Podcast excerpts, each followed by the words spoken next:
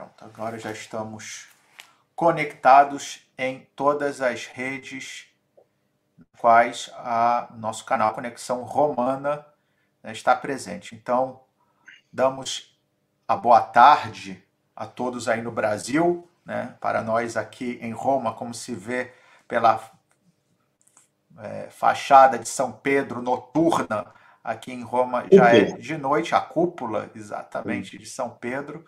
Então, damos a boa noite, a boa tarde a todos. É, eu, eu, eu vi ali, Padre Bruno, o pessoal está entrando, né? Então, é, é, bom dia lá no Canadá, boa tarde no Brasil e boa noite aqui em Roma. Vi que entraram também da Áustria. Então, é bom dia, boa tarde, boa noite. Que nem no, boa noite no, no, no, show de Truman. Show de Truman, exatamente, com Jim Carrey. Ainda aqui, aqui nada é fake, esperemos que não, nada, não, no filme. Não, é exatamente. É então, olha, damos as boas-vindas a todos e a todas, agradecemos pela presença. E antes de introduzirmos o tema de hoje, que vai ser as viagens de São Paulo, a segunda e a terceira, vou pedir ao Padre Antônio que abra esse encontro com uma oração inicial. Olha, o meu, meu, meu sobrinho lá de Foz do Iguaçu, Fernando, também acabou de entrar. Então vamos fazer essa nossa oração, uh, pedindo que o Senhor uh, abençoe esse nosso encontro com todos esses que nos acompanham.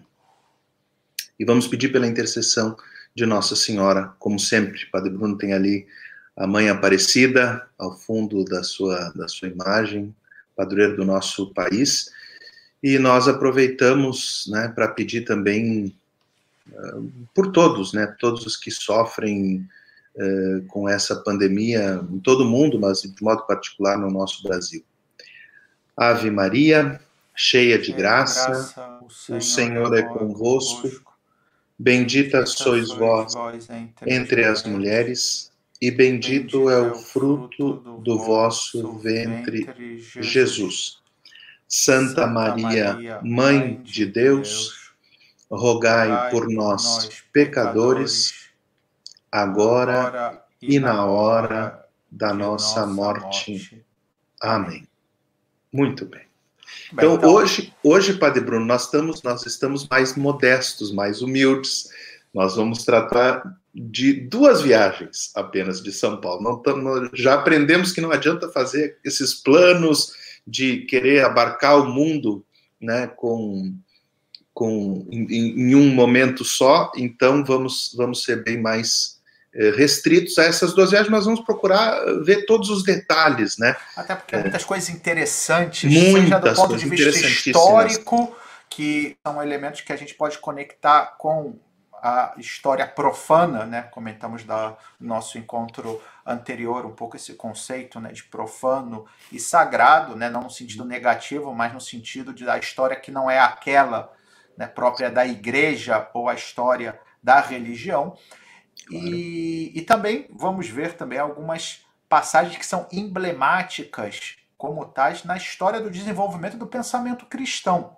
Né? De modo particular, como veremos daqui a pouco, o discurso de São Paulo em Atenas, que ali Sim. vemos esse primeiro contato mais explícito e profundo, muito embora, como também vamos ver, não com um êxito que se esperaria, mas que foi o primeiro contato com a cultura, né, com a cultura ocidental, mais bem, para ser preciso, talvez ali começou a se forjar naquele discurso que São Paulo teve em Atenas, o que nós hoje temos por cultura ocidental. Né? Naquele contato entre o mundo. Né, da filosofia grega. Da filosofia grega, do pensamento, né, é, da razão, do uso da razão com a mensagem revelada, em primeiro lugar, ao mundo judeu e, sobretudo, com a plenitude da revelação em Jesus Cristo. Bom, então, Padre Antônio, brevemente, se Sim. pudesse nos colocar né, naquilo que foi o nosso último encontro. Perfeito. Então, lembrando que uh, o Padre Bruno depois vai nos colocar em algum momento da live aí o, o, o Linktree, né? Para uhum. que as pessoas possam ter acesso. Lembrando que no canal do Conexão Romana do YouTube ficam gravados todos os episódios. Tem uma, é só entrar lá em playlists, né? A, a playlist entra aqui católica e quem não assistiu o primeiro, o segundo, o terceiro pode ir lá rever. Exatamente. No nosso último episódio, no terceiro episódio, nós começamos a falar dessa da primeira comunidade cristã e da, da primeira expansão do cristianismo e acabamos uh, falando da primeira chamada primeira viagem apostólica depois de termos bem as características da primeira comunidade narrada no livro dos Atos dos Apóstolos, mas também em outras fontes, uh, vimos a primeira grande viagem apostólica na qual Paulo vai acompanhado de Barnabé e visita primeiro Chipre e depois algumas cidades passando pela Frígia, algumas cidades na Galácia, né? uh, concretamente Antioquia da Pisídia, Icônio, Derbe e Listra, e fazendo o caminho inverso de volta e retornando para Antioquia da Síria. Para mais detalhes, assistam o terceiro episódio, não é? E depois dessa primeira viagem, falamos também que começou a, a surgir aquele problema entre os judaizantes, ou seja, aqueles que acreditavam, ou que, que afirmavam que para ser cristão era preciso primeiro ser judeu, e aqueles cumprir que, com todas, cumprir com todas as normas, de Moisés, inclusive, por exemplo, a circuncisão. Aliás, hoje nós na segunda viagem nós veremos um detalhe importante sobre isso. Exatamente. Né? É, e os que vinham do paganismo, os que eram não eram judeus, eram pagãos, eram gregos, eram e, e então surge aquele primeiro conflito e ocorre esta reunião dos apóstolos em Jerusalém após a primeira viagem onde Paulo e Barnabé vão, dão testemunho das maravilhas que o Espírito Santo estava operando entre os gentios. Pedro dá também o seu testemunho, lembremos do cinturão Cornélio, então se decide, como nós vimos no último episódio, não impor todas essas cargas pesadas àqueles que se convertiam à fé cristã vindos do paganismo. Então, depois desse encontro em Jerusalém, Paulo e Barnabé retornam para Antioquia e aí começa uh, a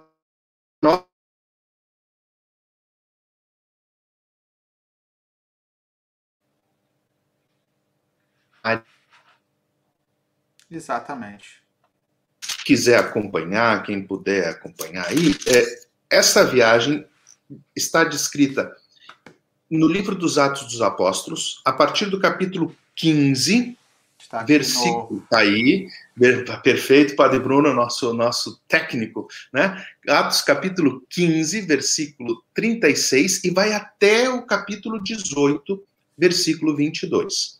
Bom, primeiro, nós vamos repassar o roteiro que Paulo e já não Barnabé. Exatamente, e vamos tratar disso brevemente, porque eu acho que é interessante é, o que que houve, Padre Bruno? O que Por que, que houve? o companheiro Barnabé da primeira Exatamente. viagem um não homem, acompanhou? Um homem que era cujo o, o, nome significava filho da consolação, né? Um filho homem que Barnabé. Né? Exato, né? que é, foi realmente assim uma figura importantíssima no início da missão de São Paulo, que acolheu, claro. que podemos dizer que foi quem introduziu São Paulo na comunidade cristã sobretudo né, tendo em vista que muitos, certamente, quando Paulo começou a se apresentar né, como cristão, tinham certo receio por razões óbvias. Desconfiavam porque... porque Paulo era perseguidor. Era Lembremos, perseguidor. Brevemente, que a conversão de Paulo se dá no caminho de Damasco, lá ele é, é recebido por um discípulo chamado Ananias, mas depois é Barnabé quem. Já Barnabé cristão, já em Antioquia, quem apresenta Paulo e, e, e diz: não, olha, esse é dos nossos. Continue, Pedro. E, pois bem, o fato é que a, digamos assim, a separação entre ambos vai se dar em vista de um desacordo por causa de João Marcos, que era parente de Barnabé. Quer dizer, é. como o pessoal fala hoje, teve, teve uma treta ali. É, pois é. Então, é, João Marcos era primo de Barnabé. A figura de Marcos, que nós estamos falando de Marcos, o Marcos evangelista, que depois Sim. vai nos deixar o segundo evangelho, o evangelho segundo São Marcos. E a figura de Marcos aparece por primeira vez nos Atos dos Apóstolos no capítulo 12. Né? O capítulo 12 nos fala do início da perseguição da igreja em Jerusalém, quando Herodes manda matar Tiago Maior né? e depois prende Pedro. E diz o texto que depois Pedro foi libertado e ele então vai para a casa né, de uma certa Maria, né, que era a mãe de João Marcos. Né? Estamos no capítulo 12, versículo 12 dos Atos Sim. dos Apóstolos. E esse Marcos, então, é levado né, por Paulo e Barnabé na primeira viagem. Nossa, Só que o que acontece? Nós falamos, na, quando falamos da primeira viagem, que ele foi, esteve com Paulo e Barnabé em Chipre, em, lembremos, Salamina, depois Pafos, onde se converte o procônsul, e quando desembarcam na Panfilha, em Pérgio, o que, que aconteceu? Pois é, o Marcos deu algum tilt nele.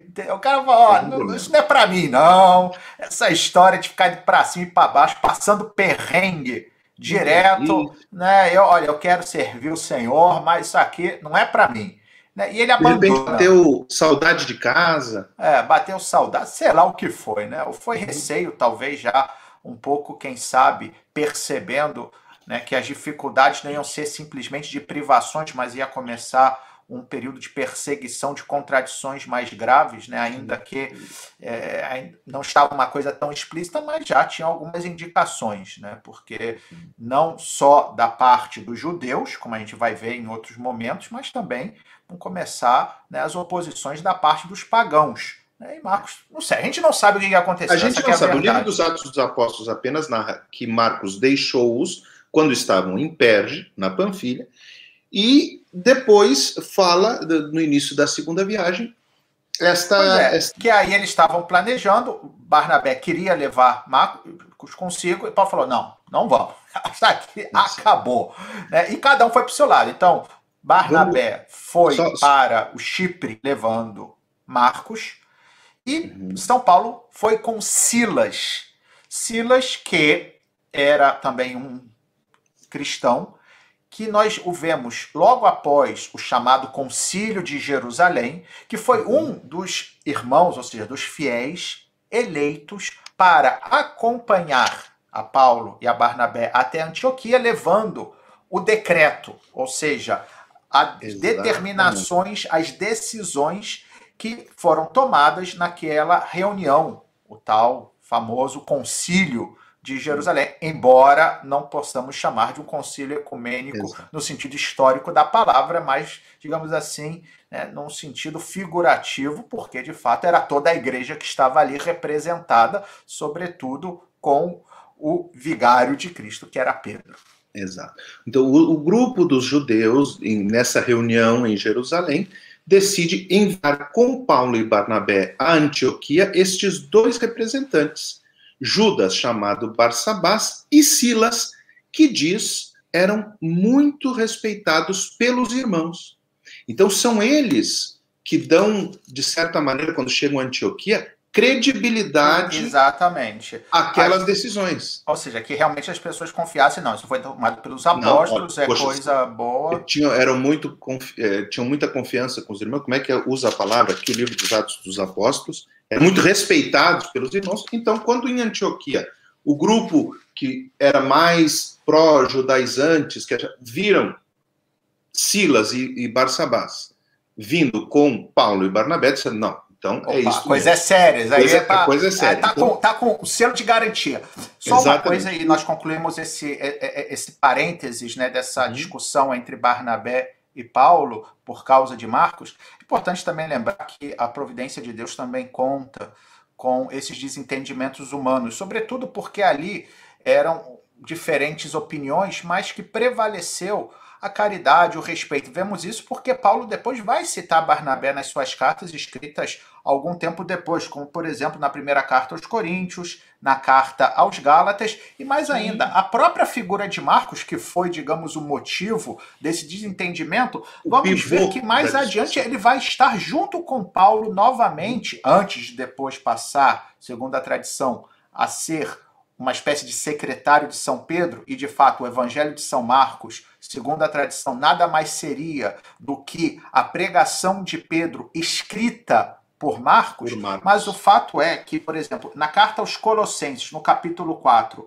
versículo 10, vemos São Paulo citando entre os seus colaboradores a Marcos, e ele explicita, para que alguém pudesse pensar que seria um outro Marcos, não, Marcos primo de Barnabé. Assim que é. não fica a dúvida que, apesar né, do desentendimento, no final das contas prevaleceu a caridade, prevaleceu a comunhão entre os irmãos. Bom, lembrando que a tradição identifica este João Marcos, que acompanha-os na primeira viagem até Perge, depois acompanha Barnabé a Chipre, na segunda viagem de Barnabé, né?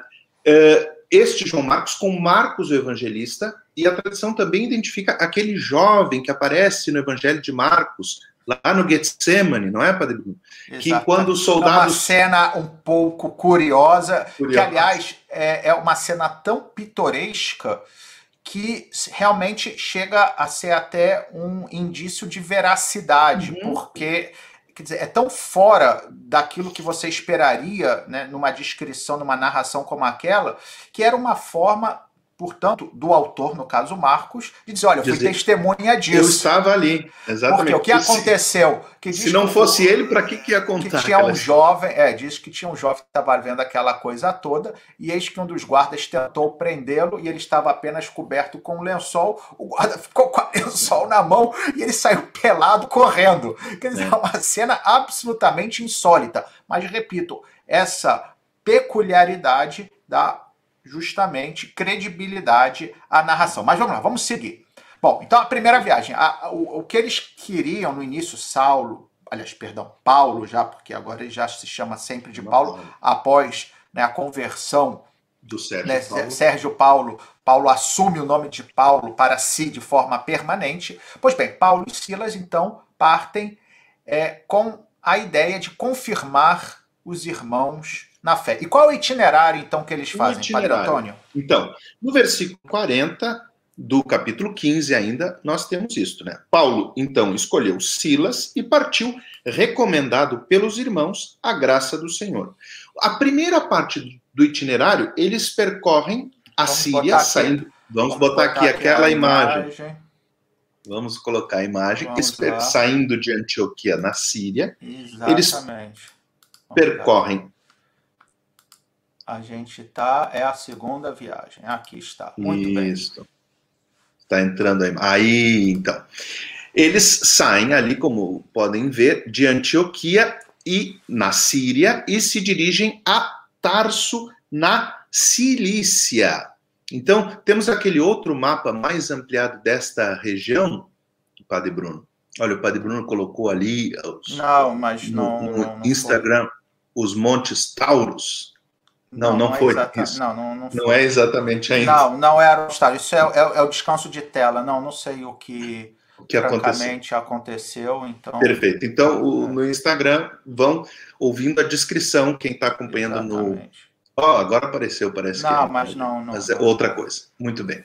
Então, quem está acompanhando no YouTube no Facebook pode ver o mapa. Saíram de Antioquia e foram para Tarso. Agora, se o Padre Bruno puder mudar para aquele segundo mapa mais ampliado só daquela região e do passo no, nas montanhas, o porque diz o versículo. Montanhas, esse Isso. É, o, é o. Ok. Isso. Não. Esse aqui. O mapa. Isso. Apareceu ou não? Ainda não. Mas eu tenho certeza que daqui a pouco já vai aparecer. Espera aí, então vamos botar aqui. No versículo 41 diz: percorrendo a Síria e a Cilícia ia confirmando as igrejas por onde passava, onde encontrava já aquelas primeiras comunidades dos cristãos, eles iam confirmando as igrejas. E então passam entre a Cilícia e a província é esse, romana. Não, que você queria? Isto, Padre Bruno, nosso grande técnico. Então, quem está vendo aí no Facebook, é, no Instagram, no, no, é, no, YouTube, perdão. Exatamente. No Instagram, não, apesar de estava tudo salvo na, Na, não na... conseguimos. Não, ele não ainda. me dá opção aqui. Eu não dá opção. fazer um teste, ele tinha me dado, mas agora não está me dando mais. Então, paciência. Não, não se preocupe. Quem quiser quem ver os mapas, veja no YouTube. Quem tiver acesso, ou no Facebook. Passe. Ou bote o Instagram junto ao mesmo tempo com o Facebook ou com o YouTube. É, eu confundi demais a então, Muito bem. Então, saiu de Antioquia e passa ali por, por Issus, no norte da Síria, entra na Cilícia passa em Tarso, que é a cidade dele, ele é Paulo de Tarso, né? Saulo de Tarso, ou Paulo de Tarso, e depois tem as montanhas do, de Tarso, chamado também as montanhas do Tauro, né? Tauro, vamos ver do aqui. Tauro. Você pegou um, uma... A imagem, aquela do, do passo, e, e se chama, esse passo entre as montanhas do Tauro, esse, ali, Aí uma está. foto que nós encontramos de 1909, ainda com a, hoje isso está muito mais aberto, passa uma, uma highway por ali, passa uma autoestrada uhum. nesse passo de montanha, mas essa foto de 1909 ainda mostra a antiga estrada romana. Os romanos tinham construído, passando por essas montanhas, uma estrada, e foi por ali que eh, Paulo e Silas Passaram, é, é, uma passagem de montanha difícil, complicada, se chama As Portas da Cilícia. E divide a Cilícia da província romana da Galácia, já no chamado Platô da Anatólia. Depois dessas montanhas tem um, um planalto no centro da Turquia, chamado hum, Planalto da Anatólia, Platô da Anatólia, onde ficava a antiga província romana da Galácia, dos Gálatas. Temos aquele outro mapinha da Galácia, e na Galácia, Paulo vai passando com Silas por aquelas cidades onde tinha passado na primeira viagem. Então, primeiro ele passa em Derbe e em Listra. Vamos botar aqui. Assim, quando botar das... o mapa da Galácia. Da, da Galácia, aquele anterior. Isso, aquele que. Isto. Ok, está aqui. Olha que maravilha, como nós estamos ali, a província romana da Galácia, esse platô central, como nós podemos ver, da, da Turquia, a direita, para quem, quem olha para o mapa, né? A direita, a, a, Capadócia, depois nós vamos ver com o tempo os padres capadócios, né? Eh, dia 23 nós celebramos São Jorge, que diz que era originário da Capadócia. Capadócia, exatamente. Enfim, lá em cima a Bitínia e o Ponto. Embaixo ali nós vimos a Cilícia, onde está a cidade de Tarso. Vimos ali Cilician Gates, está escrito no mapa, as portas da Cilícia, por onde eles passaram, pela cadeia de montanhas do Taurus. E vão a Derbe, onde havia estado Paulo com Barnabé na primeira viagem, confirmando a igreja. De Derbe, eles vão a Listra, as é cidades que eu estou falando estão marcadas em vermelho com a flechinha e com a coisa. E em Listra, Padre Bruno, quem que ele encontra ou conhece ou tem esse, esse contato? Então, ele encontra o jovem Timóteo, que será quem era um esse companheiro Timóteo? de viagens e, sobretudo, que depois né, nós vamos ver que ele será destinatário de duas cartas de São Paulo a primeira carta a Timóteo e a segunda carta a Timóteo. E vamos lá, quem era Timóteo? Timóteo era um jovem, jovencíssimo, porque de fato, quando Paulo vai 15 anos depois desse encontro, uhum. escrever a primeira carta a Timóteo, ele ainda vai dizer que ele era jovem. então, um, um pequeno parênteses, Padre Bruno, nós não falamos um dado muito importante, que ah, esta, em, que, em que período toda essa segunda viagem, toda essa segunda viagem, se calcula, calculam o Concílio de Jerusalém no ano 49, alguns dizem no ano 50. Sim, Mas a, a segunda viagem, aproximadamente, o ano 49. A segunda viagem inicia logo após o Concílio de Jerusalém, então podemos colocar no ano 49. E ela vai durar três anos, até o ano 52, ano Domini, né? Uhum. depois de Cristo. Né? Claro. Então, Paulo encontra uh, Timóteo um, por volta do ano 50, e era jovencíssimo, como diz o Exatamente, porque era depois, 15 anos depois, ainda vai dizer que ele era jovem. Então imagina, o cara realmente era jovem à beça. As epístolas Mas... que ele envia a Timóteo, ele já envia de Roma, não é? Exatamente. Perfeito. E é, o que acontece? Esse jovem Timóteo era filho de uma judia, cujo nome nós sabemos justamente pela carta a Timóteo, que se chamava Eunice. E sabemos também o nome da avó de Timóteo, que era Lloyd. Né? São Paulo vai citar ambas na primeira carta aos Timóteo, capítulo 4, versículo 12. E, aliás, perdão, é, no, na segunda carta a Timóteo, capítulo 1, versículo 5. Né? No, na primeira Timóteo 4, 12, ele vai falar que Timóteo é jovem. É, olha, Boa tarde, professor Vou só dar uma boa tarde para o professor Drayton, que honra, um professor de filosofia, vai nos escutar hoje falando sobre o encontro de Paulo com os filósofos no Areópago, o grande filósofo, professor Drayton, lá da, da PUC do Rio Grande do Sul. Um grande abraço. Muito bem. E então, quer dizer, ele era filho de uma judia, porém, muito provavelmente o seu pai era pagão, já falecido. Por que sabemos disso? Porque Timóteo não estava circuncidado. Sim. E Aliás, Paulo... o livro dos Atos não, não, não diz que muito provavelmente, o livro dos Atos diz é, Timóteo, filho de uma judia que abraçara a fé e de pai grego. Portanto, pai grego, pagão. exatamente, pagão. E então, Paulo decide circuncidá-lo. E aqui isso é interessante. Porque... Padre, eu quero lhe fazer uma pergunta disso aqui. Faça. Paulo não. E no concílio de Jerusalém, Paulo não tinha defendido que os que não eram da, de, de, de, raça judia e tal não precisavam ser circuncidados, não precisavam cumprir tudo.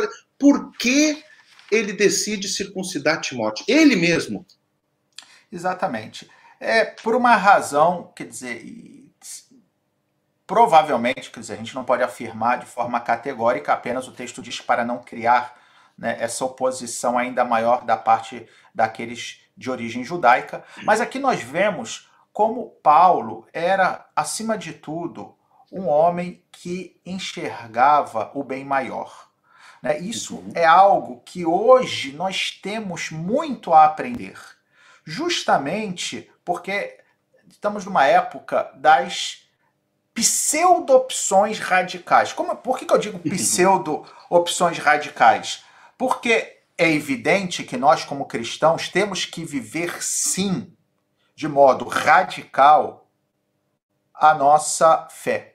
Né? Radical significa segundo a raiz, ou seja, sem fazer concessões, sem buscar né, um equilíbrio, ou como nós dizemos em bom português, acender uma vela para Deus e outra para o diabo, ficar em cima do muro, enfim. Há muitas expressões para eh, referir-se a esse equilíbrio entre coisas que são opostas. Não, há realidades que são opostas e a gente não pode querer conciliar aquilo que não é conciliável. Então é evidente que sim, a vida cristã é uma vida radical. Porém, quando eu falo de falso ou pseudo radicalismo, é quando eu supervalorizo um aspecto que em si não é essencial e dou a ele uma importância, não porque ele tem em si mesmo, mas por uma razão ideológica e acabo gerando divisão. É o que a gente enxerga hoje com tantas discussões inúteis. E Paulo é um exemplo de saber enxergar esse bem maior. Era para ele a questão da circuncisão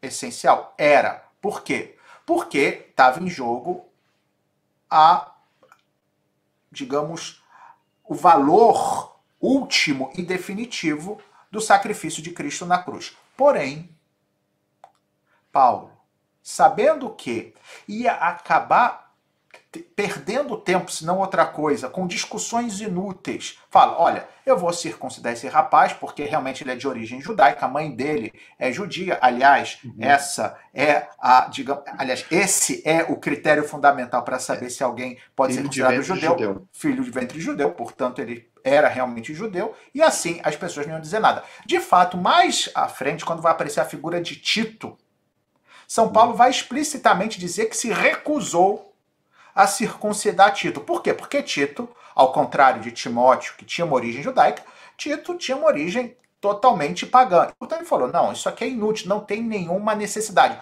Ou seja, o que, que Paulo fez com esse ato? Não foi dar um valor religioso à circuncisão, porque ela não tinha mais. Paulo falou: não Sim. existe mais valor nenhum. O que ele respeitou foi simplesmente um valor simbólico, cultural e, sobretudo, afetivo nesse primeiro momento de expansão do cristianismo, para poder ganhar mais irmãos na fé. É aquilo que Paulo vai dizer: fiz-me tudo com todos, fraco com fraco, forte com os fortes. Pois bem. Tudo para todos a fim de ganhar alguns para Cristo. Para Cristo, exatamente. exatamente. Foi isso que ele fez. E, pois bem, então circuncidou a é, Timóteo e ele então se uniu né, nessa missão apostólica junto com é, Silas e Paulo. E, e então? também, Padre Bruno, se me permite, porque diz o livro dos Atos dos Apóstolos que ele, ele circuncidou Timóteo, que, portanto, era de mãe judia, então ó, aqui tem uns, vocês têm um judeu, e então Paulo e Timóteo, ambos judeus, transmitiam as decisões que os apóstolos e anciãos de Jerusalém haviam tomado e recomendavam que fossem observadas. Portanto, aquilo que Silas e Barsabás foram em Antioquia, Paulo e Timóteo, ou seja, está dizendo, tá, aqui, aqui, aqui vocês têm um judeu, filho de mãe judia, e que comigo está dando testemunho de que os pagãos não precisam passar por tudo isso. Dava ainda mais credibilidade à palavra de Paulo. Exatamente. Ao testemunho Era uma que questão eles... de olhar o bem maior, ou seja, Perfeito. de não ficar discutindo coisas que não levaram a lugar nenhum, embora Paulo, quando realmente a questão é, fosse colocar em risco a essencialidade do sacrifício de cruz, da cruz de Cristo, ele então realmente vai intervir, como a gente pode ver, como eu já citei né, na carta aos Gálatas, no capítulo 2, versículos 3 e 4, que ele fala que em relação a Tito, ele não cedeu. Pois bem, Perfeito. bom, continuemos. Vamos continuar com o nosso recorrido, Padre Bruno, se puder colocar aquele mapa das províncias romanas, porque agora nós temos um, um, uma parte importante da viagem. Uh, não esse, aquele outro que aparece em todas. É, porque ali, como nós vimos, ele passa em Derbe, em Listra, em Listra encontra Timóteo, circuncido, depois passam na, onde haviam passado, em esse Icônio, e, e ah, esse é o da segunda viagem. Não, aquele outro com todas as províncias coloridas, que também tem o recorrido da segunda viagem. Já, já, já vai nos aparecer, eles passam em Icônio, em Antioquia da Pisídia, e então o livro dos Atos dos Apóstolos fala que eles foram sendo guiados pelo Espírito, atravessaram a Frígia, né, parte da Galácia, a região da Galácia, pois o Espírito os havia impedido de proclamar a palavra na Ásia. Nesse momento eles não vão para a Ásia. Ásia, a gente normalmente. Não. Não, aquele outro grande. Não, o outro não está, então. Perdeu-se. Então coloque o, o, da, o, da, o, da, o da, da Galácia, que ali nós podemos explicar.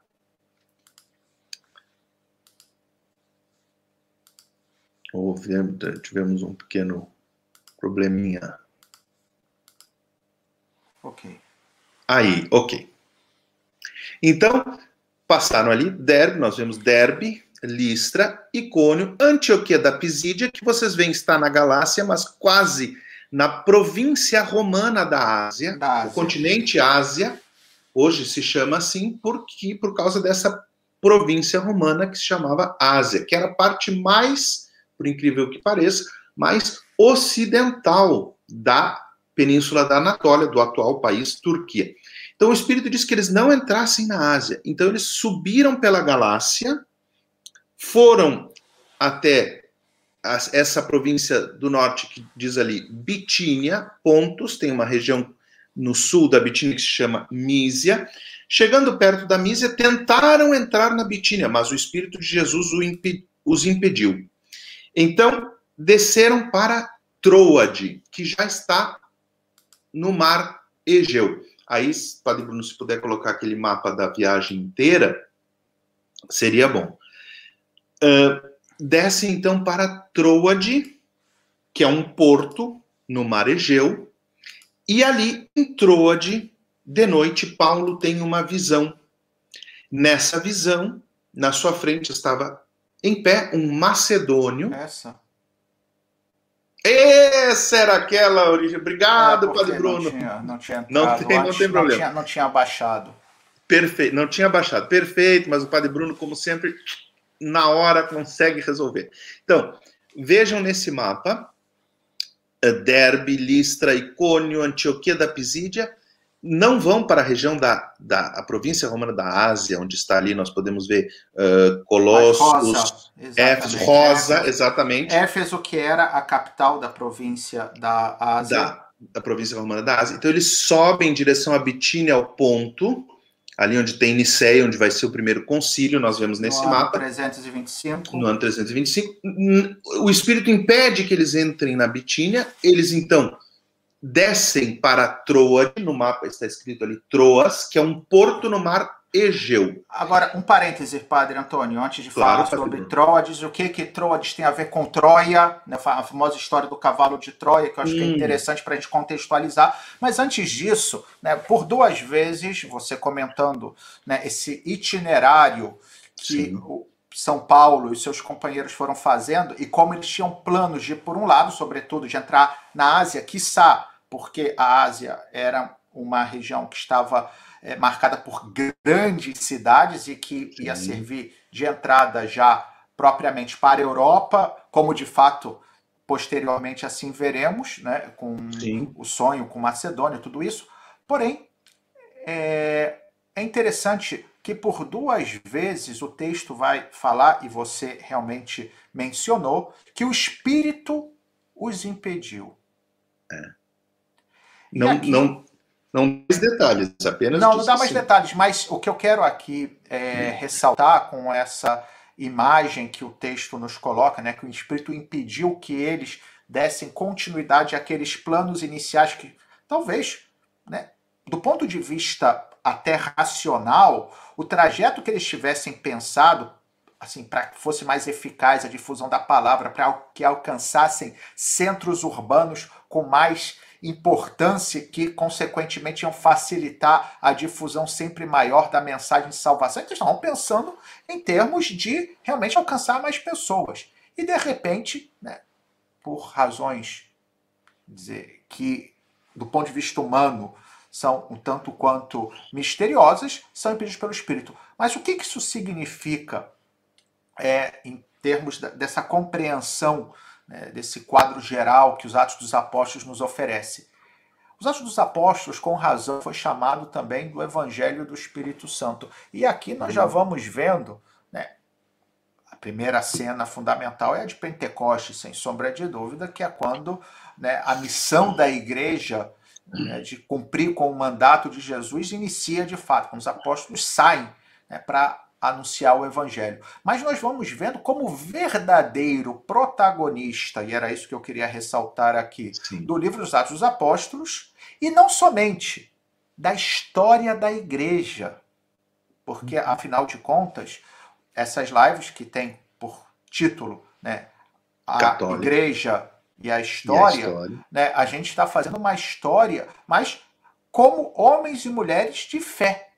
Claro. E Portanto, nós reconhecemos que o grande protagonista, aquele que guia a história, aquele que inspira os homens que vão fazendo história, é o Espírito Santo. Espírito. E nessas duas passagens, né, referentes a esses momentos em que Paulo e os seus companheiros pensavam de ir para um lado, depois para o outro, o Espírito impede, nós vemos aqui claramente essa ação do Espírito Santo achei que fosse importante Não, né, ressaltar isso nesse quadro mais amplo né, da história da igreja. Da Mas, pois bem, então eles foram para Troade. Foram então, para Troade. Bom, que, que, que ah, o Padre Troade? Bruno, um Padre Bruno deu uma, deu uma, deu uma, uma, uma um, como é que a gente chama ali, um spoiler, né? Um spoiler. Poxa, dizendo, spoiler. dizendo o que, que tem a ver Troade. Então vou dar o spoiler Troade. final. A história termina com Paulo chegando a Roma. Já dei o spoiler final. Ó. Isso aí, spoiler final.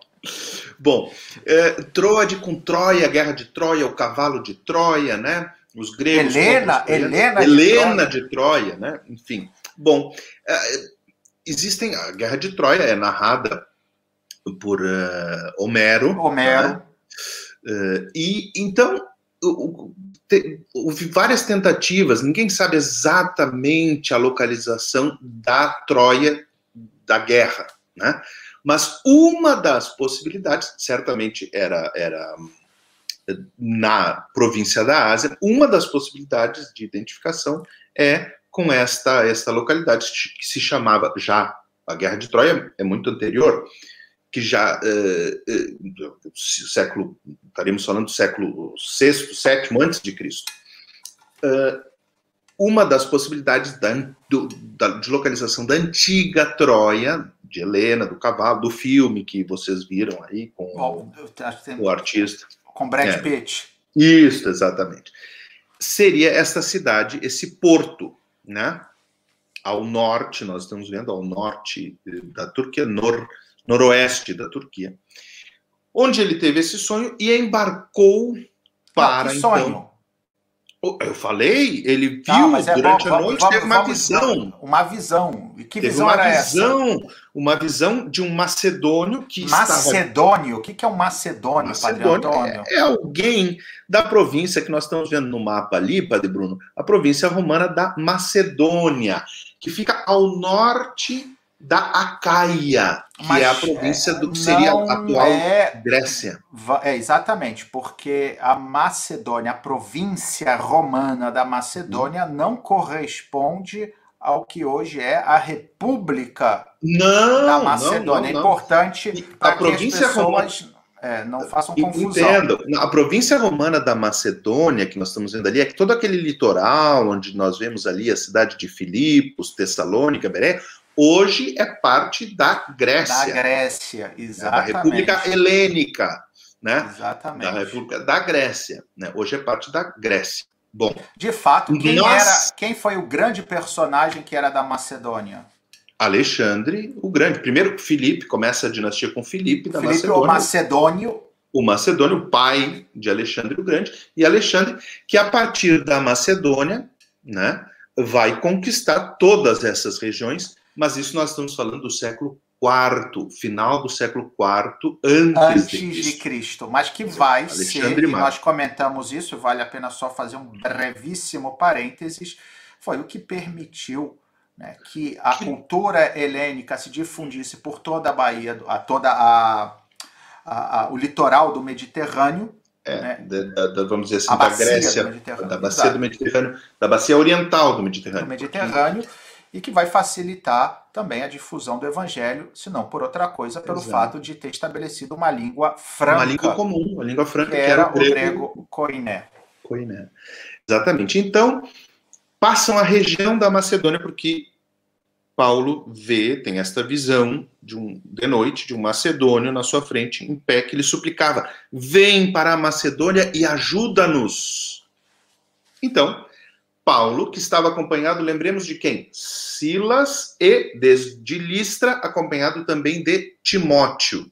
Então, Paulo, Silas e Timóteo embarcam em Trode, fazem uma pequena parada numa ilha que aqui está entre Trode e Filipos, uma ilha no mar Egeu que se chama Samotrácia. Samotrácia. Samotrácia.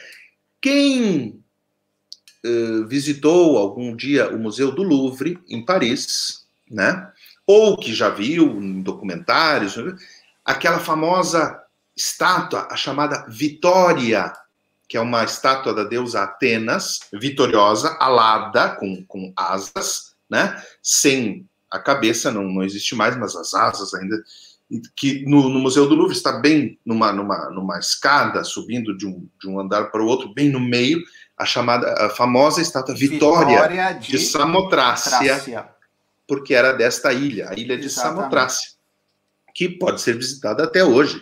Coloquem ali Samotraki, eh, Grécia, uma ilha da Grécia, hoje em dia pode ser visitada. Dessas famosas ilhas gregas do Mar Egeu, belíssimas, lindíssimas, enfim.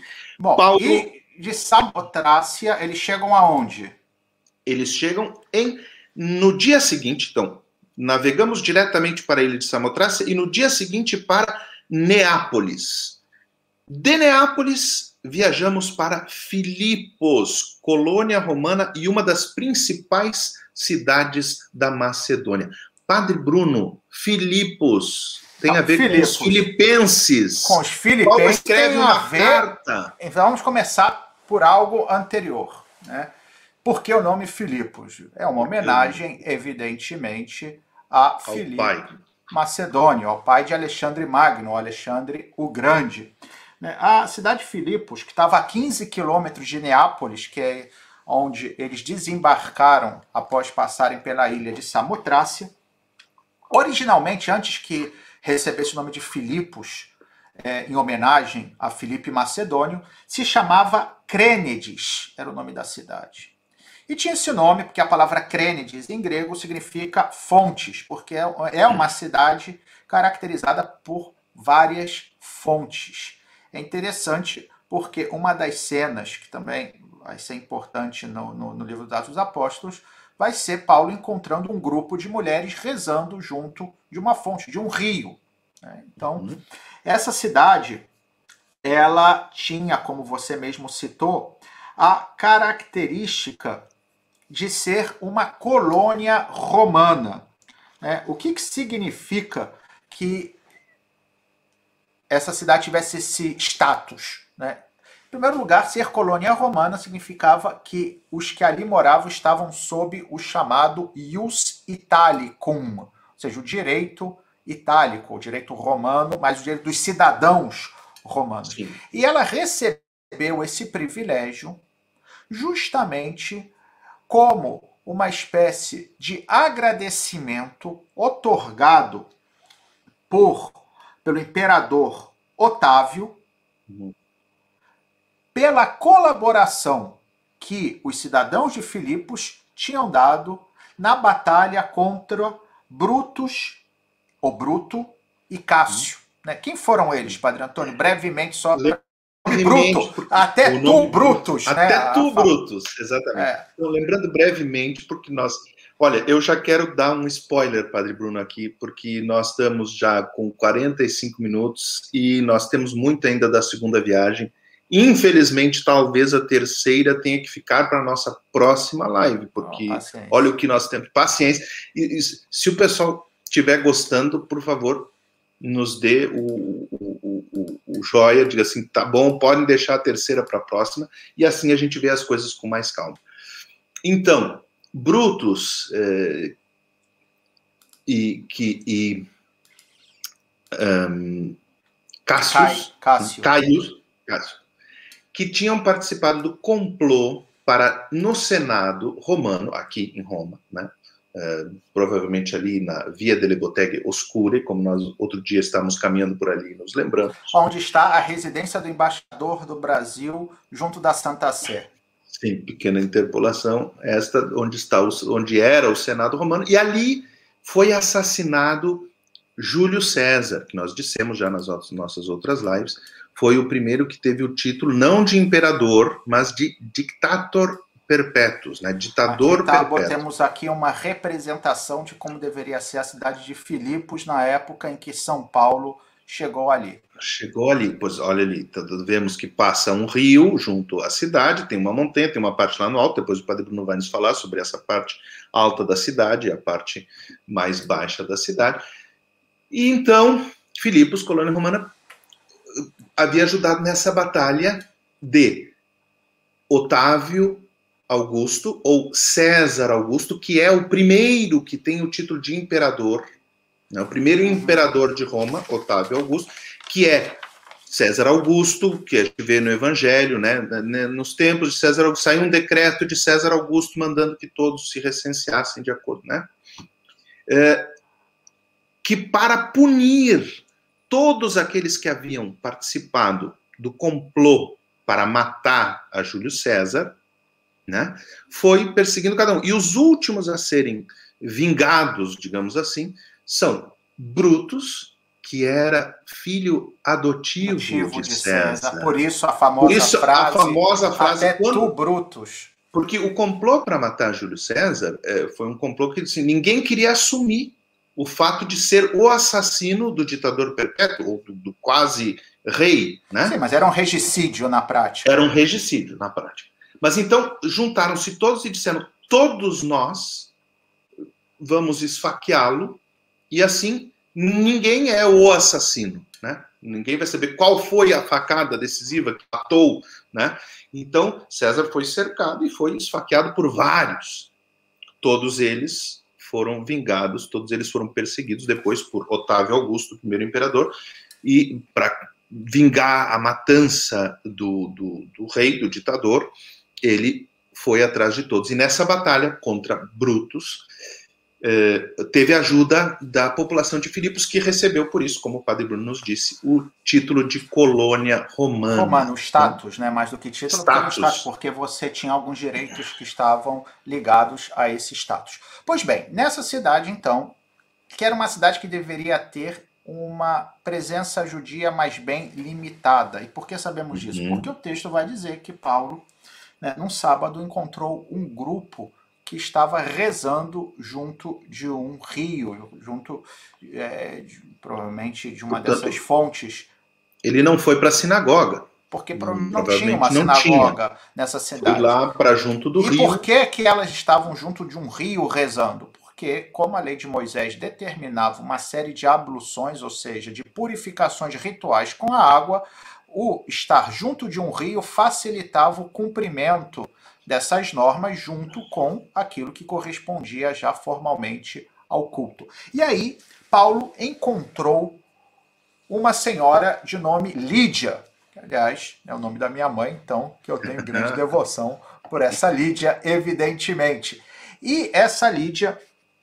Comerciante texto, de púrpura. De púrpura, exatamente, e que, diz o texto, né, que era uma mulher que era crente. Ele não especifica que ela fosse judia, talvez ela pudesse ser uma pagã convertida. Quer dizer, não fosse judia de nascimento, enfim, não é. Não os tá Atos claro dos isso. Apóstolos dizem que ela tinha devoção a Deus e os escutava a pregação deles com atenção.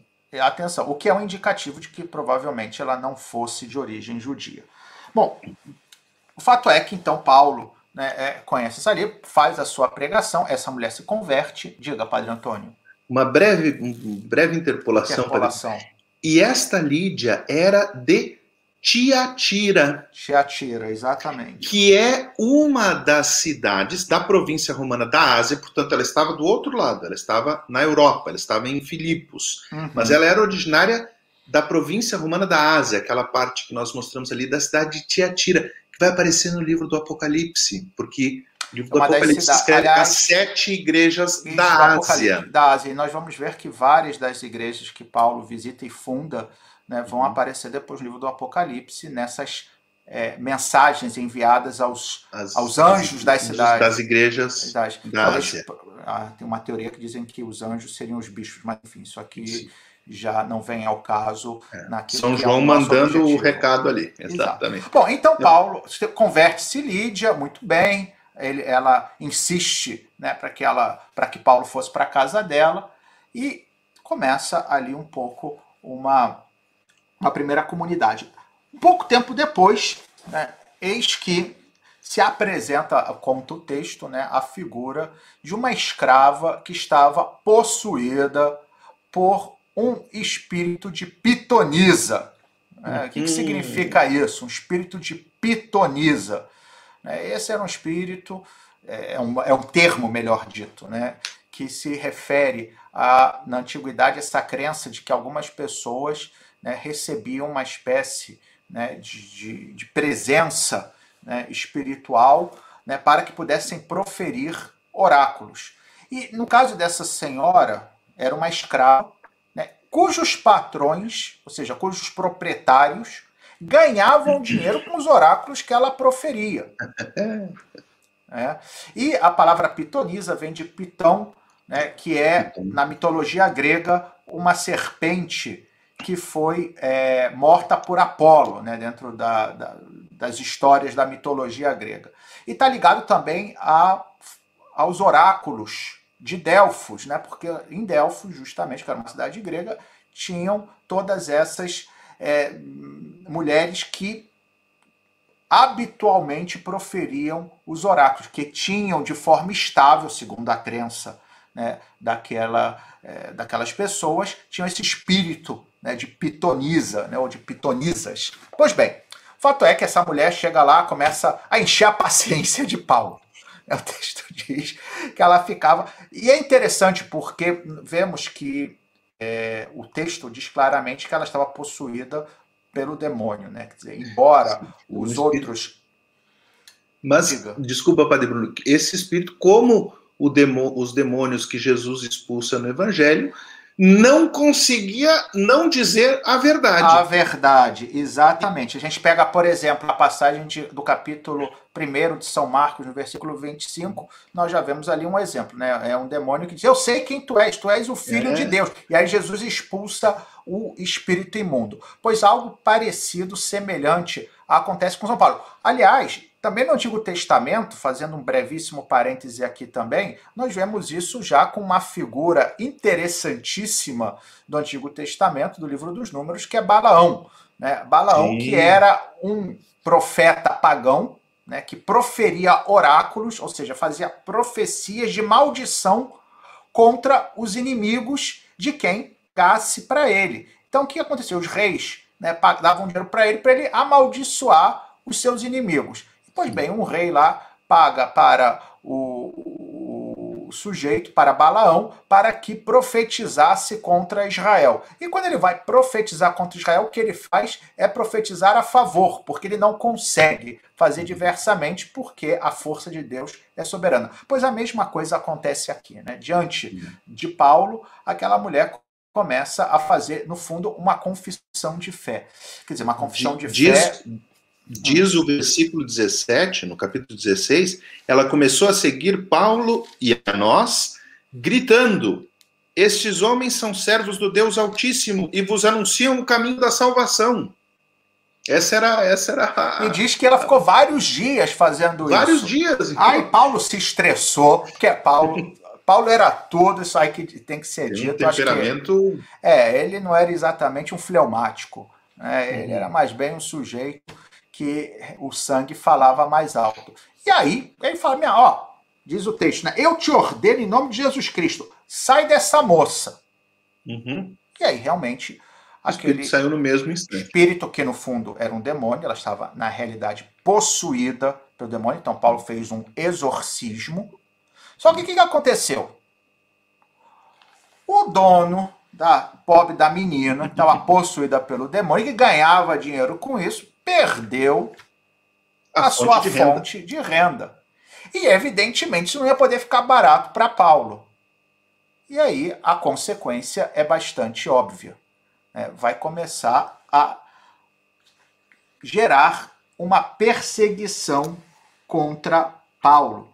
Né? E é tão forte né, é, é, é, essa oposição que Paulo vai sofrer a partir deste acontecimento, que ele, como aliás o padre Antônio já citou, né, a, ele vai comentar né, numa carta não dirigida aos filipenses, ou seja, aqueles que eram de Filipos, mas aos Tessalonicenses, que vai ser o próximo destino, próxima parada. a próxima parada dele em Tessalônica. Mas quando ele escreve a carta aos Tessalonicenses, no capítulo 2, versículo 2, ele vai comentar os grandes sofrimentos que ele padeceu em Filipos. Né? Então a coisa realmente foi braba. Né?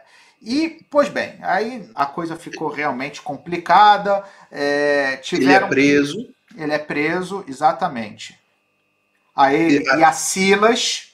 Ele e Silas são presos nessa cidade, nessa prisão. É quando acontece esse milagre, que eles estavam presos. Aliás, não, é interessante. Outros. Vamos lá. Arrastar. Hum. A coisa é, fizeram lá um alvoroço arrastaram eles, deram-lhes uma, né, uma bela de uma, de uma sova. Sim, rasgaram as vestes, as açoitaram, vestes açoitaram eles, depois levaram para a prisão, deixaram eles presos no cepo. Uhum. E eis então que houve um milagre de noite. Um Sim, terremoto. À meia-noite, Paulo e Silas estavam orando e cantando hinos a Deus, apesar de terem sido flagelados, de estarem sofrendo, né? Isso é interessantíssimo orando, também. Os outros prisioneiros os escutavam e de repente um terremoto que fez com que se soltassem todas as correntes e as portas da prisão caíssem. E aí é aquele episódio que nós já ouvimos na leitura, alguma vez quando fomos à missa, que o carcereiro, então, quando acorda e se dá conta que as portas estão todas abertas, pensa: fugiram todos, eu, eu, eu vou me matar, porque o meu trabalho aqui, que eu tinha que cuidar, não deixar, agora todos esses prisioneiros fugiram.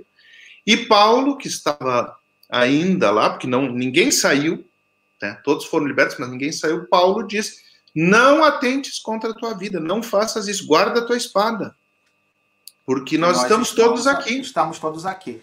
E aquele homem, vendo essa cena realmente miraculosa, extraordinária, percebe que aqueles homens eram homens de Deus, se converte. Né, é batizado. É batizado. E não somente ele, mas toda a sua toda família, vai dizer o texto depois. Sim. O que já é. O mesmo que tinha acontecido com Lídia. Foi batizada e toda a sua família. A família acreditou. O que já é um indício aqui muito interessante, ainda que indireto, já que a prática, desde o início, de batizar também as crianças era já algo que né, se realizava. Né? Porque quando se fala de toda a sua família, era todo uhum. mundo mesmo, sem exceção.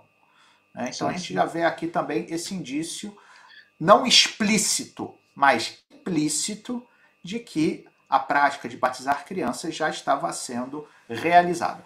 Bom, o que acontece? Lídia e o carcereiro, batizados com toda a sua família, em Filipos. Tem esse episódio da prisão.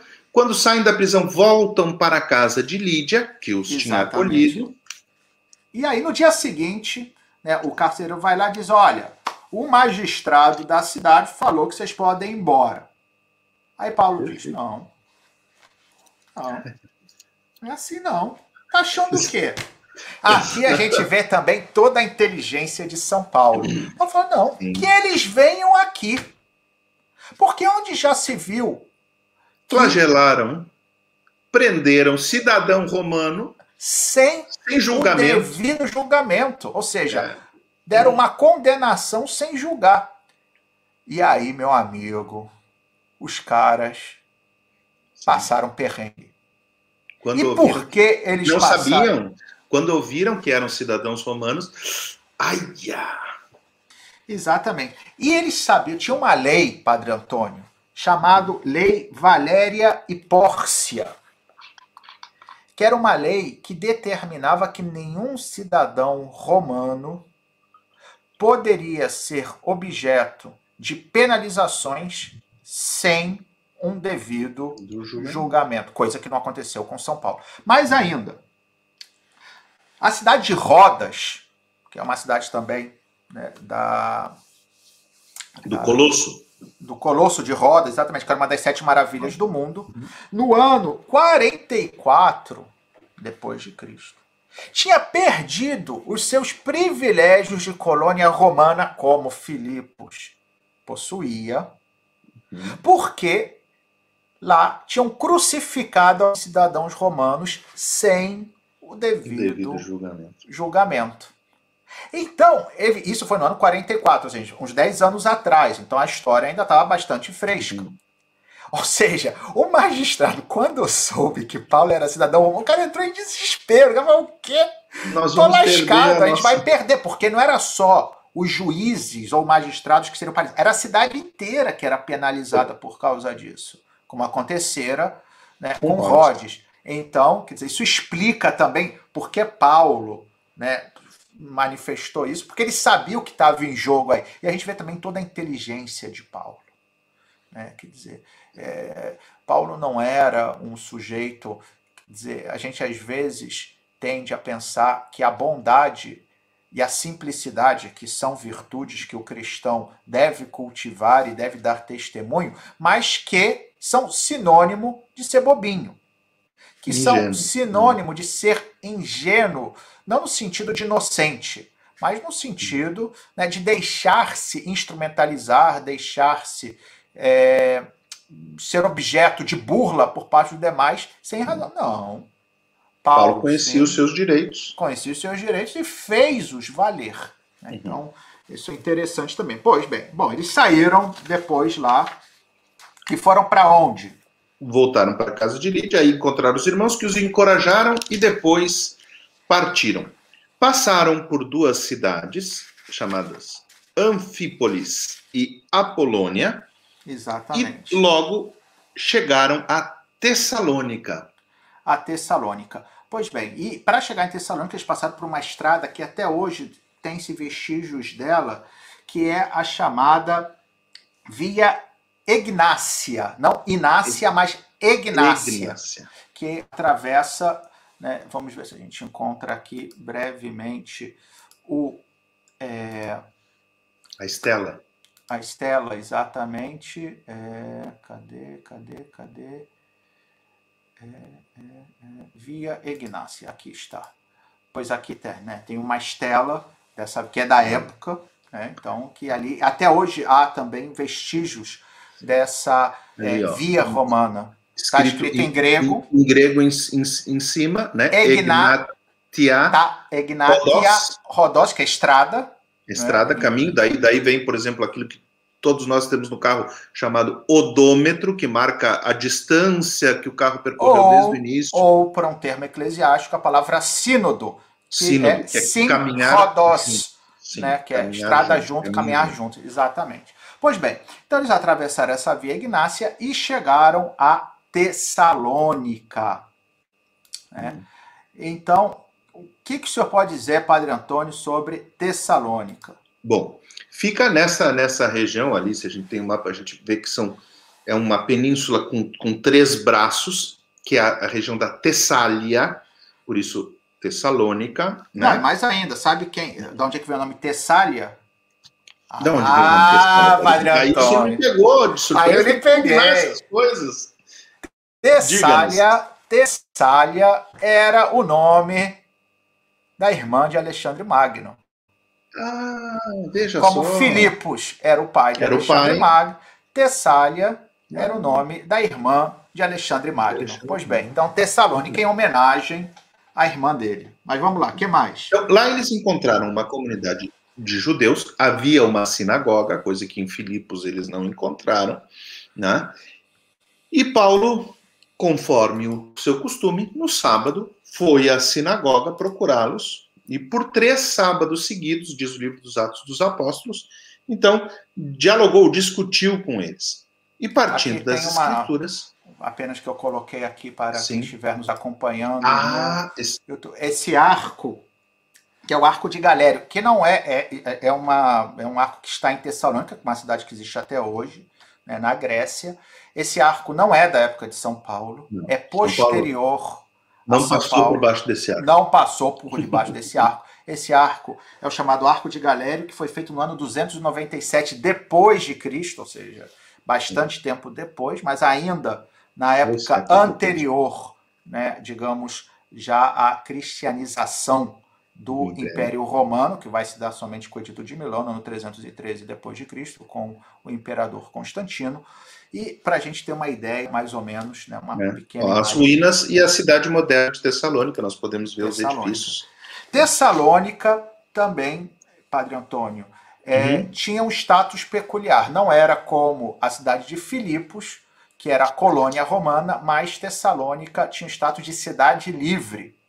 Isso porque ela também se beneficiou, embora em menor medida, daquela decisão de Otávio por causa da vitória contra Brutus e Cássio, que você já se referiu, e que Tessalônica também apoiou Filipos naquela luta contra os últimos, é, digamos, responsáveis pelo assassinato de César para que fossem é, vingados, digamos, né, como você mesmo disse. Bom, enfim, que mais? Então ali Paulo prega e diz: olha, esse Cristo, esse Messias do Antigo Testamento, falou explicando as Escrituras na sinagoga, é Jesus a quem eu vos anuncio. Diz o livro dos Atos dos Apóstolos que alguns judeus se deixaram convencer e aderiram, se converteram, uhum. aderiram a Paulo e a Silas, né, judeus, né? E também um bom número de gregos devotos, e não poucas mulheres de posição. Aí um pequeno detalhe importante, porque nós vemos nessa viagem de Paulo, né, que a importância das mulheres desde o início da igreja, né, que se convertiam, que faziam parte da comunidade, diferentemente do que era na sinagoga, que elas não podiam entrar, não é? Exatamente. Então, não poucas mulheres de posição, tomados de inveja, os judeus que não se haviam convertido, então começaram a criar tumulto contra Paulo e Silas e alvoroçaram toda a cidade. Né? Interessante que é, Paulo estava, é, diz o texto que ele foi para casa de um tal de Jazão. Jazão. Uhum. Um personagem que, enfim, a gente não sabe muita coisa, porém, é interessante, isso fica só a título de curiosidade, que na carta aos Romanos, no uhum. capítulo 17, versículo 6, ou seja, é já a conclusão da carta aos Romanos, Paulo cita um certo Jazão, que diz que é seu parente. Então, talvez esse Jazão, onde eles ficaram hospedados, e, e aí explica-se também a facilidade, fosse já um parente de São Paulo. Sim. Né? Então, isso apenas isso... como dado de curiosidade. Né? Foram, foram até a casa de Jazão procurando Paulo, e como não encontraram, arrastaram então Jazão e a família, dizendo que eles estavam criando uh, confusão. É interessante aqui também que essa, esse alvoroço que eles criam, né? Paulo vai passando, vai gerando alvoroço. Mas é, a, esses judeus né, que fazem essa. instigam um pouco essa oposição, eles vão usar como argumentação, e aqui a gente vê novamente Paulo é, experimentando, ou se, fa, experimentando na sua vida uma espécie de reflexo da vida de Jesus, ele vai ser acusado da mesma coisa que os sumos sacerdotes acusaram Jesus diante de Pilatos, que disseram que Jesus estava indo contra César. Contra César. Ou seja, ele era um Eles vão contra a lei de César, pois afirmam que existe outro rei chamado Jesus. Exato. Exatamente. Talvez porque Paulo estivesse pregando o reino de Deus, que Jesus tinha é, trazia o reino de Deus consigo, e eles tenham ali pego essa palavra para tentar usar contra Paulo. Que a gente vê como, aliás, a vida do cristão, e o próprio Jesus já tinha dito isso, né, que vai ser um reflexo do mestre, né, da mesma forma que me perseguiram, vão a perseguir a vós, enfim, todas essas. E aí eu, Diga. É, é, o nascimento da comunidade, essa primeira viagem, da comunidade dos Tessalonicenses, que alguns anos depois, ainda na década de 50, uh, eh, vão, vão ser os destinatários da, dos primeiros da, escritos do Novo Testamento, né? Os escritos, mas que são as duas cartas de São Paulo. É, segundo a tradição, quer dizer, ainda durante essa segunda viagem, na estadia em Corinto, uhum. que a gente vai ver né, que praticamente vai ser o último destino né, de Paulo nessa segunda viagem, pelo menos ele vai ficar bastante tempo ali em Corinto. E ele teria então escrito a primeira e a segunda carta aos Tessalonicenses. Né, entre outras coisas, e aqui são dois detalhes interessantes, né, a gente falou do reino, né, que foi a da acusação que Paulo sofreu, que estaria instigando né, que existiria um outro rei. Uma das motivações da carta aos Tessalonicenses, de ambas, era que eles esperavam a volta iminente de Jesus. Sim. É, isso era uma crença muito estendida entre os primeiros cristãos.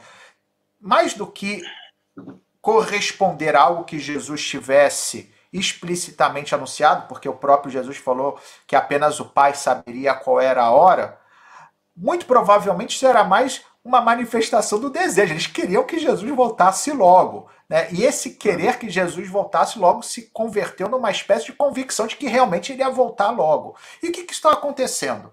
Na cabeça de alguns, você fala: bom, se Jesus vai voltar, o que, que eu vou continuar fazendo aquilo que eu faço habitualmente, o meu trabalho, as minhas atividades. Não tem sentido nada. Se tudo vai terminar com a volta de Jesus, eu vou ficar aqui esperando que ele volte.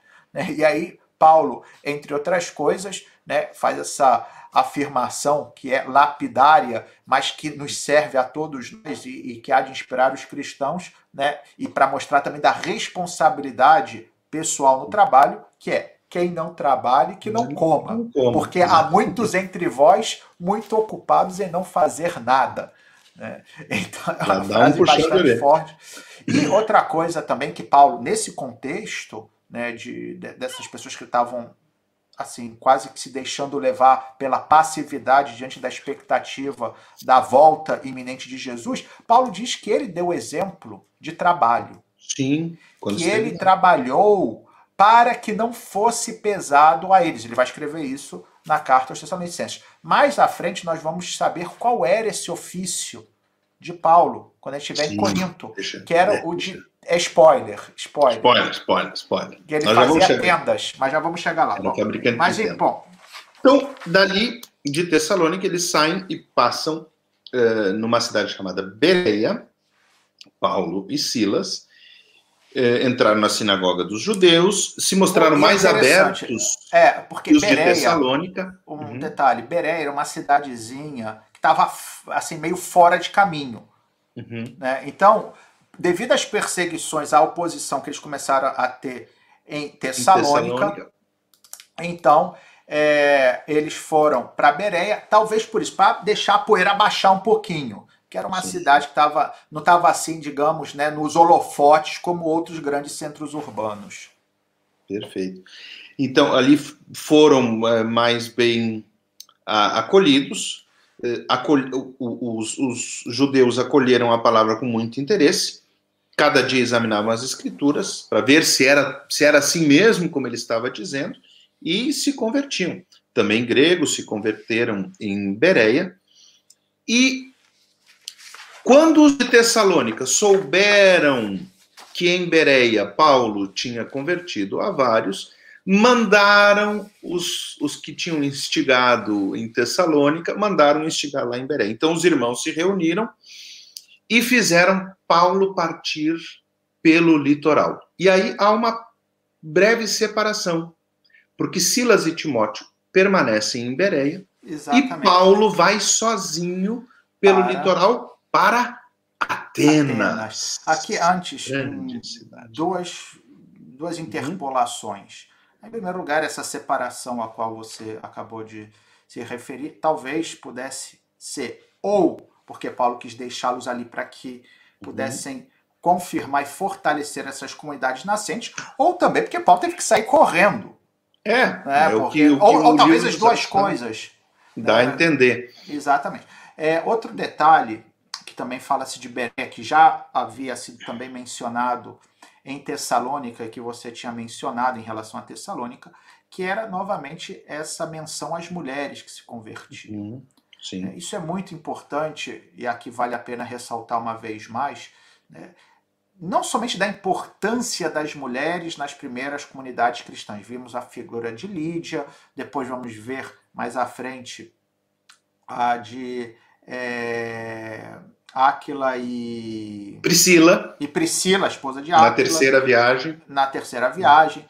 Mas, sobretudo, e aqui eu acho que é importante também ressaltar, que as mulheres reconheciam na pregação cristã uma valorização da sua dignidade que nenhuma outra realidade do mundo antigo jamais tinha oferecido. Uhum. São Paulo mesmo vai dizer uma das suas cartas, e a gente já repetiu isso tantas vezes, mas é uma frase que há de ser repetida pela sua radicalidade e profundidade, que é já não é judeu nem grego, nem escravo nem livre, nem homem nem mulher, todos são uma só coisa em Cristo Jesus. Portanto, essa não igualdade no sentido de que não há diferença entre homem e mulher aqui não vamos não mas da, da, questão, da, questão mas da dignidade ou da seja, dignidade que a mensagem é para todos para todos porque todos têm a mesma dignidade todos têm o mesmo valor todos embora assim são diferentes porque é evidente né, assim como os judeus os gregos eram diferentes é, assim é, uma cultura diferente mas não a, a diferença aqui não se fala em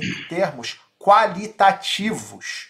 Uhum. Mas são diferenças que compõem a identidade de cada um. E isso é uma coisa Exato. boa, porque as, as, diferenças são complementares e enriquecem. Mas o que interessa é essa comum dignidade. E as mulheres reconhecem e falam: opa, isso aqui não é aqui o que a gente está acostumada em... a escutar. Quer dizer, não são como todas essas estruturas patriarcais, porque depois, hoje, sobretudo nos dias de hoje, vão achar ah, o cristianismo patriarcal, opressor das mulheres. Que mentira! Pega a história da igreja, vai perceber que é mais bem o contrário. Se não fosse. É, isso desde isso, a ressurreição, né, Padre Bruno? Que foram as mulheres as primeiras testemunhas. Maria Madalena, né, a, a, a apóstola dos apóstolos. apóstolos. Exatamente. Exatamente. Bom, enfim, Paulo chegou em Atenas. Chegou em Atenas, Padre Bruno, que era um, a escola de Atenas. Nós temos aqui um, no Vaticano um fresco belíssimo de Rafael da Escola de Atenas era a cidade da cultura, da filosofia, né, as várias escolas filosóficas. O que, que o senhor pode nos falar desse encontro coisa... de Paulo com os filósofos, o encontro então, da fé com a razão? Então, é, Atenas, quando Paulo chega, já não era a Atenas de um tempo.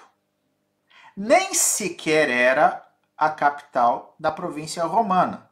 Da Acaia, exatamente. Da Acaia. Ela vivia mais bem das glórias do passado, muito embora, é verdade, que ainda era uma cidade muito procurada por pessoas que queriam se dedicar à cultura, queriam se dedicar aos estudos, porque de fato Atenas estava associada às escolas filosóficas.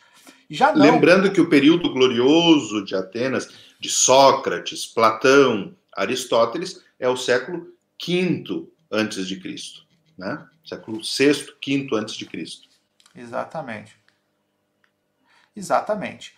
E, é, por exemplo, Aristóteles vai ser preceptor de Alexandre Magno, né? Para gente ver a importância. Mas, enfim, nesse momento em que Paulo chega, havia duas escolas filosóficas que se destacavam mais, né? que eram a escola do epicureísmo ou epicurismo e do estoicismo, que eram quase que rivais uma com as outras. Vai dizer o texto que São Paulo, chegando lá, logo se colocou a discutir também com filósofos epicureus e estoicos. Quem eram os Versículo 18. Versículo Exatamente. 18. Também alguns filósofos epicureus e estoicos começaram a conversar com ele. Então, os epicuristas, eles basicamente, que seguiam um sujeito que era o fundador, digamos, dessa escola filosófica chamado Epicúrio, eles eram materialistas. Basicamente, eles negavam uma transcendência do ser humano para além dessa vida. Ou seja, morreu, acabou. Né? Não, não eram existe ateus. Alma, não existe espírito. Não é, eram ateus, eram materialistas. Eles acreditavam sim na existência de Deus ou de um princípio que ordenava, mas olha, no que se refere a nós, nós só temos essa vida. E, portanto, o ideal da existência humana é você aproveitar ao máximo o tempo que lhe resta, experimentando e obtendo o máximo de prazer. Portanto, os epicureístas eram essencialmente hedonistas. Aliás, Já...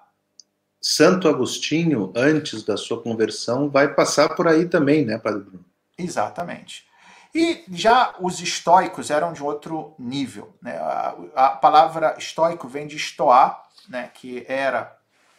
Até hoje em português nós temos o adjetivo estoico, uma pessoa estoica. Exatamente. Então, os estoicos também eram um pouco materialistas, eles tinham uma ideia de corpo, de unidade, ou seja, eram um pouco panteístas, de um panteísmo material. O que é o panteísmo? Identificava a divindade com o mundo e tudo tava, fazia parte de uma única realidade.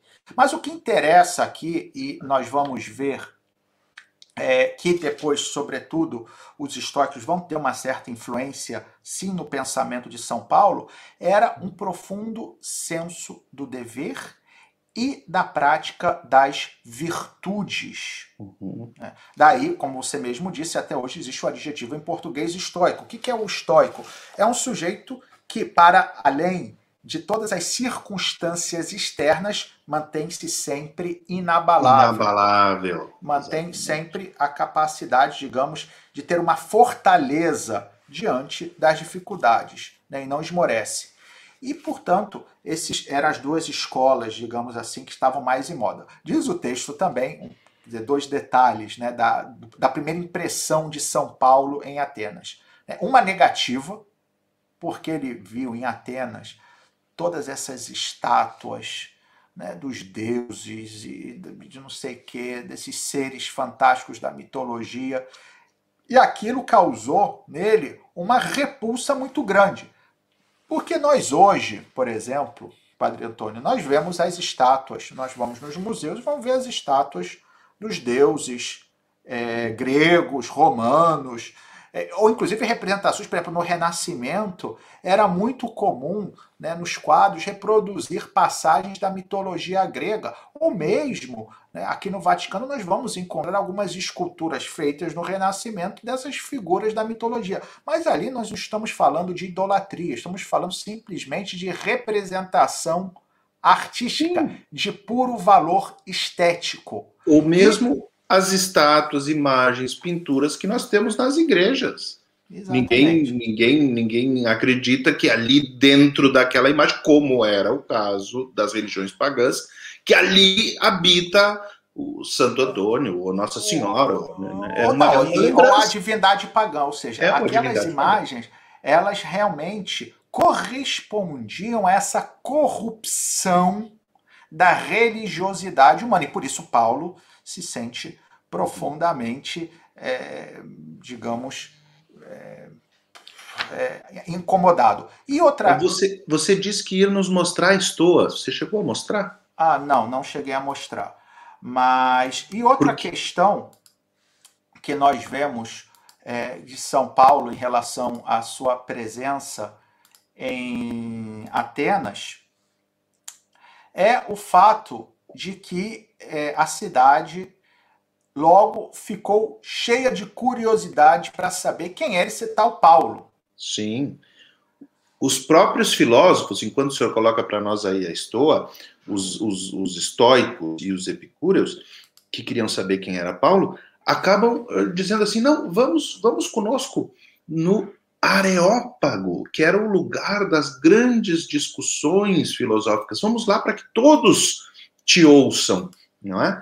Então, tomando Paulo consigo, nós estamos no versículo 19 do capítulo 17, tomando Paulo consigo, levaram-no ao Areópago, dizendo: Podemos saber qual é a nova doutrina que estás propondo? De fato, as coisas que dizes são estranhas para nós. Queremos saber o que significam.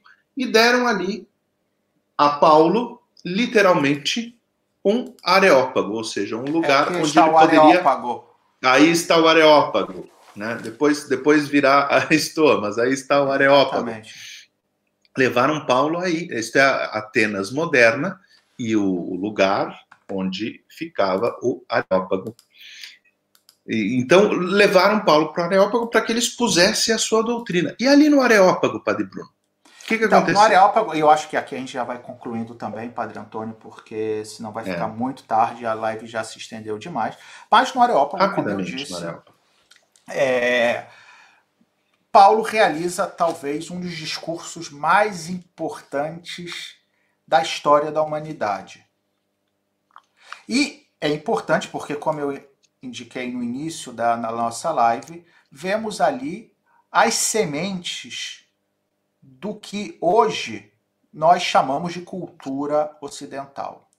Esse encontro entre a tradição da filosofia grega com o anúncio da revelação de Deus no povo de Israel e, sobretudo, na plenitude dos tempos com Jesus Cristo. E Paulo, para estabelecer esse diálogo com é, os filósofos, com toda aquela gente que se reuniu para escutá-lo. Interessante. Né, que os atenienses. Os atenienses que diz o texto que estavam sempre atentos às últimas novidades, né? Então, eram um pouco como no dia de hoje. Ó, tem, ó, tem um cara aí que tá falando umas coisas interessantes. Ah, vamos, vamos saber ouvir. quem é ele e tal, não sei o quê. Uma doutrina nova. Uma doutrina nova. Então, estavam sempre né, realmente é, ávidos por coisas novas. E diz o texto também que eles, como devem ter sabido que Paulo anunciava Jesus e a ressurreição, achavam que esse Jesus e ressurreição, análise, né, fossem duas realidades ou duas divindades, né, dois seres divinos. Então ele quer saber quem é essa ressurreição? Quem é esse Jesus? Bom, é, aí Paulo vai no Areópago e faz um, começa um discurso belíssimo que começa fazendo uma captação da benevolência, diz atenienses, vejo que sois homens religiosos, pois caminhando pela vossa cidade, ver que tem altares a vários deuses, inclusive a um Deus desconhecido. Pois muito bem, a este Deus desconhecido eu venho... Que vocês, adoram sem conhecer. Sem conhecer, eu venho anunciar. E aí ele faz toda uma reflexão inicial né, sobre as capacidades da razão humana de chegarem à existência de Deus. Tema esse, aliás, que ele vai desenvolver também na carta aos Romanos, no capítulo 1, né, de como o Deus invisível se manifesta através das suas obras visíveis. E Paulo depois vai citar também, inclusive, um é, filósofo da. É, aliás, perdão, vai citar um, um, trecho de um poeta Alguém grego. pergunta ali, vai ficar salva a live? Vai, vai ficar. Vai, vai. E, enfim, e então ele vai juntando todos esses elementos que e este é chega no ápice. Nós, nós vivemos, nós vivemos, e, vivemos e existimos. Pois bem, eis que então ele chega no momento básico, dizer que esse Deus se manifestou num homem. Ele não chega a citar uhum. o nome desse homem. A gente sabe que é Jesus. E que esse homem morreu e ressuscitou.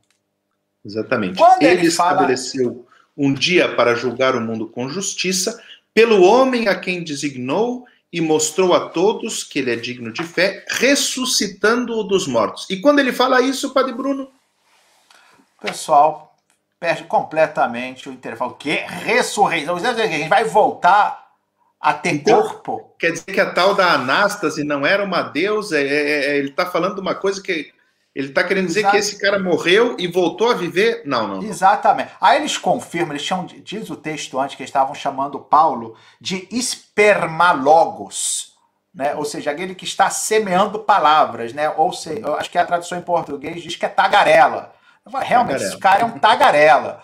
Né, porque está aqui falando um monte de coisa, a gente estava interessado em vem falar de ressurreição, e eles rejeitam completamente o anúncio da ressurreição. Por quê? Porque a filosofia grega, sobretudo por influência platônica, mas também anterior, tinha uma profunda rejeição à matéria, matéria ao corpo.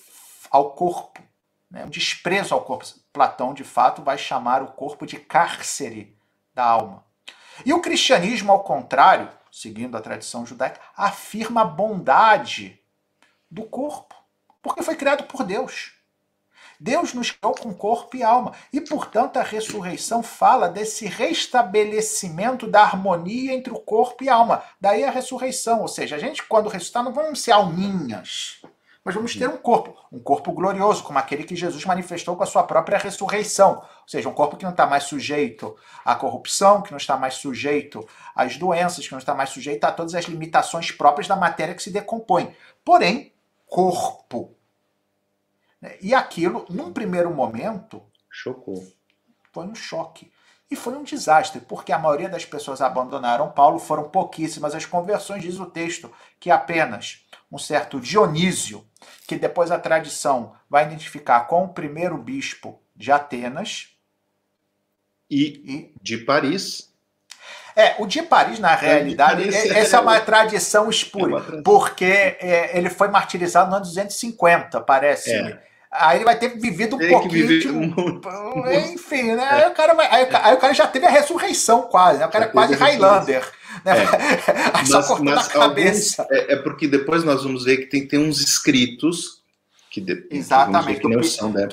que daí alguns dizem, chamam esses escritos do pseudo Dionísio Areopagita, outros dizem não, o nome dele era Dionísio também. Ele Exatamente. é só pseudo Areopagita, mas ele é Dionísio, que seria esse Saint-Denis, São Dionísio, o primeiro bispo de Paris, mas, mas o Dionísio Areopagita, o primeiro bispo de, é, de Atenas. E uma mulher chamada Damaris. Ou Damares, dependendo Ou Damares. Como, como, a nossa ministra é. aí no Brasil. E outros Bom, com eles. Mas o que, que eles disseram que foi interessante para não foi isso, né?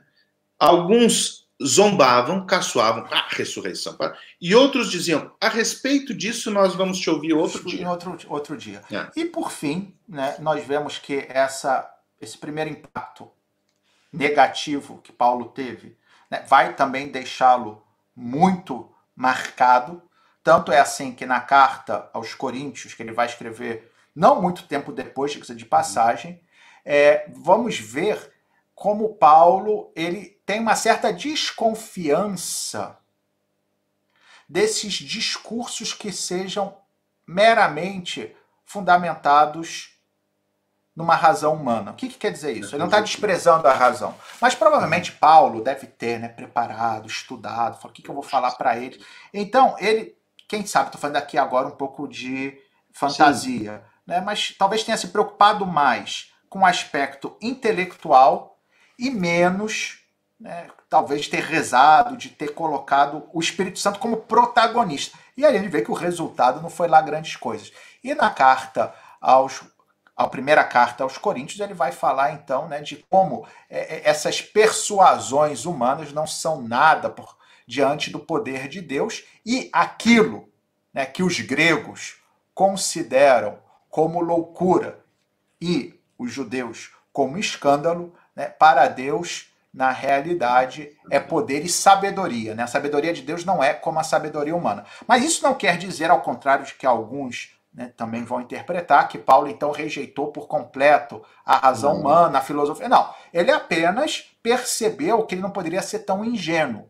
Né, e vai realmente dizer: olha, às vezes a inteligência humana, quando não é humilde, ela se deixa levar por tal soberba que ela se fecha, ela torna-se burra. Porque no fundo é isso seja, o homem, achando que é inteligente, se faz burro. Por quê? Porque, como eu acho que tenho todas as respostas, eu acabo ignorando a verdade que se apresenta diante de mim. Por quê? Porque eu acho que eu já sei tudo.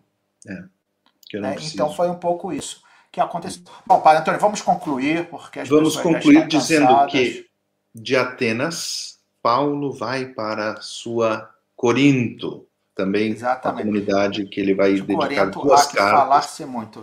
Exatamente. De Corinto há que falar-se muito. Então, nem sequer, Padre Bruno, hoje nós conseguimos terminar a segunda viagem, mas olha, nós é como é como São Paulo, né? Nós planejamos uma coisa e depois não vamos ser aqui assim uh, dizer que foi o espírito, porque às vezes é a nossa própria falta ou a nossa Exatamente. nosso nosso uh, nossa emoção, né? De, de querer passar essa, essa, essa informação toda. Mas eh, paramos, então, na segunda viagem missionária de São Paulo, na cidade de Corinto. A nossa próxima uh, live, veremos Corinto e a terceira viagem até onde pudermos. Até onde pudermos. Vamos deixar assim. Vai Vamos deixar assim. E, e re, re, relembrando, recordando que nós agradecemos né, todas, todos os, os, feedbacks, né, as informações que vocês possam nos dar. Tem muita gente boa, muita gente paciente. Olha, mas foi muito bom, aprendi tanto. O Plá mandou um abraço, ok? E, então, agradecemos os feedbacks, né? Como a gente pode melhorar. Espero que hoje, com, com as imagens, aí, os mapas, tenha sido até mais interessante. E vamos pedir ao Padre Bruno que nos dê a bênção final? Pode ser? Muito bem, então vamos. Vamos agradecer então a Deus por esse encontro, pedir que continue nos abençoando, que possamos sempre mais defender a igreja, conhecendo a sua história, que, como nós comentamos, nada mais é do que a história do Espírito Santo que nos guia. E a gente pede que seja o Espírito Santo, portanto, que nos ilumine, que nos fortaleça que nos dê a coragem de Paulo, sobretudo, né? essa coragem tão intrépida de ir por todos os cantos, sem medo, anunciando o evangelho, mesmo passando por perigos, mesmo sendo ameaçado, mesmo sendo objeto de violência, porque tanta dor ele sofreu para poder anunciar o evangelho. Por né, causa do evangelho.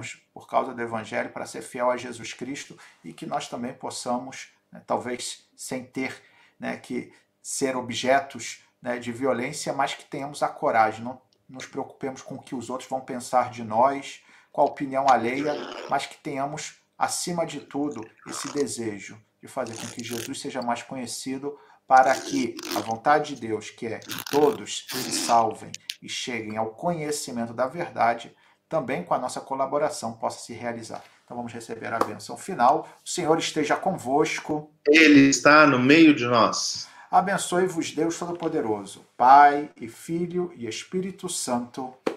Amém. Amém. Então, um bom Essa... domingo para todos e fiquem com Deus. Parabéns e obrigada. Continue essas lives, vão virar um livro. Não! um curso, talvez. Não, não, bom, não. um abraço, bom tchau, domingo tchau. a todos. Tchau, tchau.